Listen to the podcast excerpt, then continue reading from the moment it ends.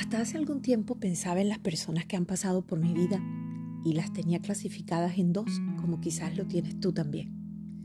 En aquellas que me hicieron daño y las que me han hecho inmensamente feliz.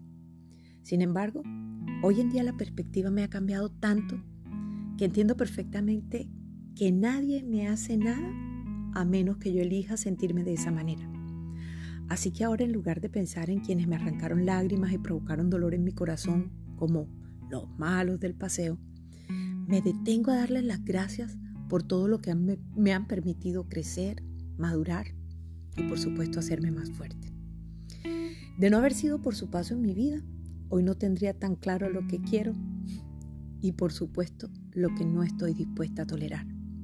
Hoy sé que las personas que escojo para estar a mi alrededor están allí porque se alinean a lo que me gusta, se preocupan por mí como yo por ellas, me aman como yo las amo, comparten conmigo sus miedos y yo los míos.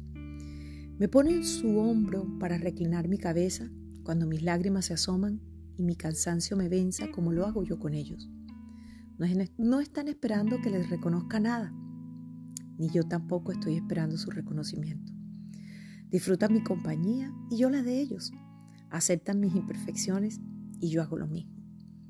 Y aunque a veces vamos en direcciones distintas, sabemos que finalmente nuestros corazones palpitan al mismo ritmo, el uno por el otro, alegrándonos y apoyándonos mutuamente hacia donde sea que vayan nuestros sueños.